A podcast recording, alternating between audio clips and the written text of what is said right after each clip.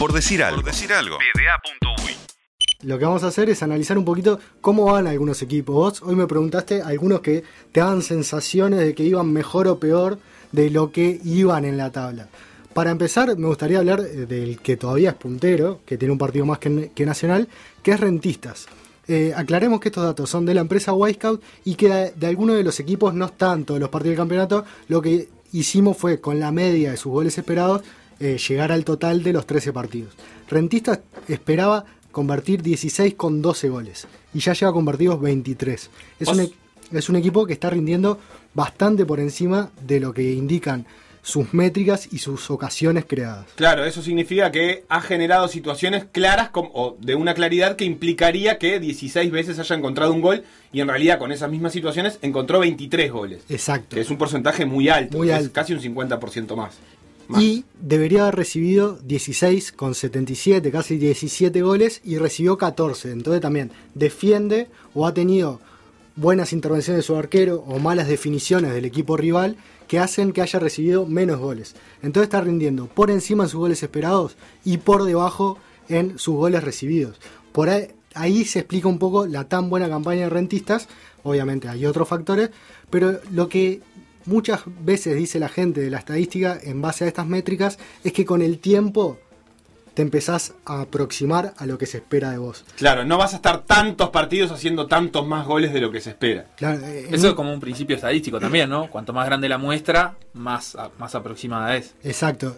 Lo que tiene acá es un torneo corto, entonces la fortaleza del equipo en que rindió muy bien en la apertura, lo que hay que ver cómo lo sostienen a largo plazo. Y, y también ahí la pregunta es, esa, esa aproximación se da siempre desde el equipo hacia el número esperado o a veces el que se aproxima es el número esperado a lo que el equipo está rindiendo. ¿Me explico?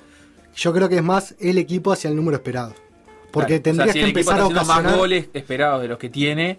Eh, en, realidad después termina siendo menos goles a lo largo de Claro, va a pasar como pasó el otro día frente a Cerro, partidos en los cuales Rentistas no convierta y ahí se va a empezar a emparejar un poquito más.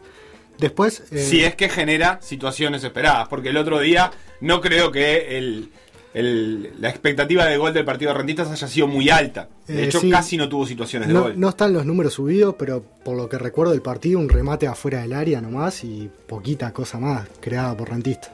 Así que deben ser números muy bajos. Eh, algo que quería acotar era que en una de las columnas que hicimos del Big Data sobre el Brentford, el Brentford utiliza mucho estos modelos incluso para definir entrenadores.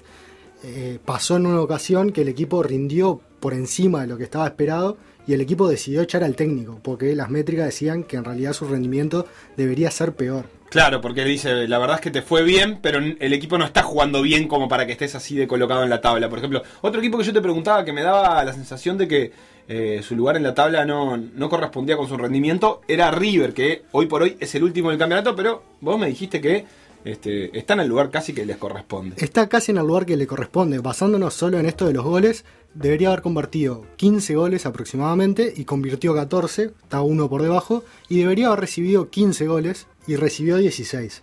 Entonces, más o menos está en lo esperado. Hubo quizás algún partido donde mereció un poco más y algún partido donde mereció un poco menos. Claro, no deja de ser esto una especie también de juego o de, o de teorización. No decimos corresponde en el sentido ni de justicia ni de nada, pero sí de acuerdo al rendimiento que podría haber obtenido con ese rendimiento o que obtienen otros cuadros con ese rendimiento. Exacto. Después vos querías saber progreso. Era otro equipo que, no sé, ¿te parecía que va mejor o peor? Para mí, eh, bueno, ahora ganó, pero para mí es un equipo que como que nos habíamos hecho la idea que jugaba bien, que definía y que empezó a perder y bastante.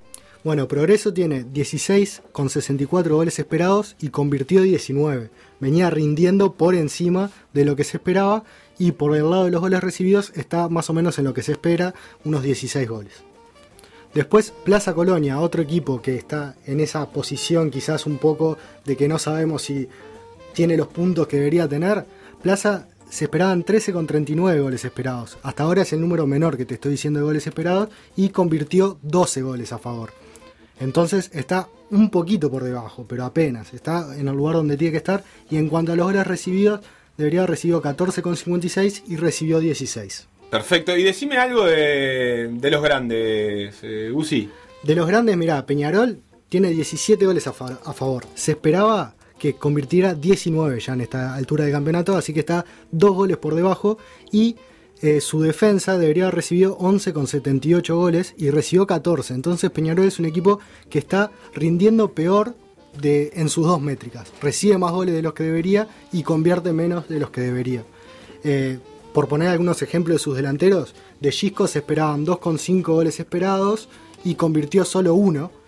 Agustín Álvarez Martínez, que jugó los últimos partidos, ya tiene 0,84 eh, en sus goles esperados y convirtió un gol. O sea, el juvenil viene bien con sus números, por más que van muy poquitos partidos. Y Matías Britos, que es el otro que alternó, 0,76 goles esperados y un gol convertido. El que está peor en este rubro, sin duda, es Gisco, que si lo comparamos con Vergesio, que es el goleador del torneo y de Nacional, se esperaban 4,8 goles, o sea, casi 5 goles de Vergesio y convirtió 10. O sea, una bestialidad lo que está dando el delantero argentino a Nacional, que en sus números globales también está por encima. Debería haber convertido 18 goles y tiene 22 a favor y debería haber recibido 15 y tiene 3 en contra. Claro, ahí lo que hay que construir después sobre el dato es qué es lo que hace que Vergesio tenga el doble de goles de lo que se espera de las situaciones. Si es una calidad técnica individual superior, si es un poco de suerte, si lo han ayudado los errores de los rivales. Este, ahí está como la construcción interesante para hacer a partir de ese dato, queda de tarea domiciliaria capaz. No, yo creo que, su rendimiento se explica por su calidad individual. Es un jugador, siempre que, miramos eh, a, a, Messi, por ejemplo, es un futbolista que siempre está por encima de sus goles esperados. Por poner un ejemplo, de que ahí te marca la calidad de un jugador. Un goleador que esté siempre por encima de sus goles esperados es un jugador muy interesante para tener en cuenta.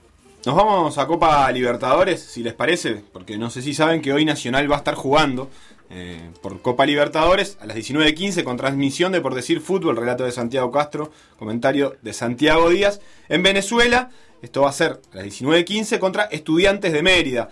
Eh, Nacional que dejó en, en Montevideo algunos jugadores importantes como Corujo, Vinicius, Agustín Oliveros, Claudio Jacob, Gabriel Neves, Santi Rodríguez, Gonzalo Castro y Gonzalo Vergesio. Uh. Es decir, casi un, un once titular. Si no fuera porque son ocho, te diría que este es el once titular de Nacional, eh, casi seguro, para cuando el sábado tenga que enfrentar a Liverpool por la fecha pendiente. Mientras tanto, están allá eh, los otros que quedaban, los 18 que quedaban. Se pronostica, la gente de referí dice que Nacional jugaría con Mejía, Suárez, la Borda, Jaquet y Cougo, la línea de cuatro, un doble 5, Cartagena y Carballo. Y los tres de adelante de ellos serían Trezza o Papelito Fernández, Amaral o Campo y Vecino un poco más arriba. Eso siempre y cuando mantenga el esquema. Hay 3-4 jugadores que han estado en el plantel, en, el 11 titular algunas veces, 3-4 que poco y alguno que casi nunca te diría. Sí, pero los que más han estado son los que también perdieron su lugar en cuanto a rendimiento, que creo que son Cougo, Matías Suárez. Bueno, Mejía ahora vuelve una lesión, pero lo estaba haciendo muy bien Rochet. Y esos son los, los, los que han jugado más. Y Carballo que alterna con Jacob bastante. Pero después el resto, yo te diría que es el equipo suplente nacional. Por decir algo. Por decir algo.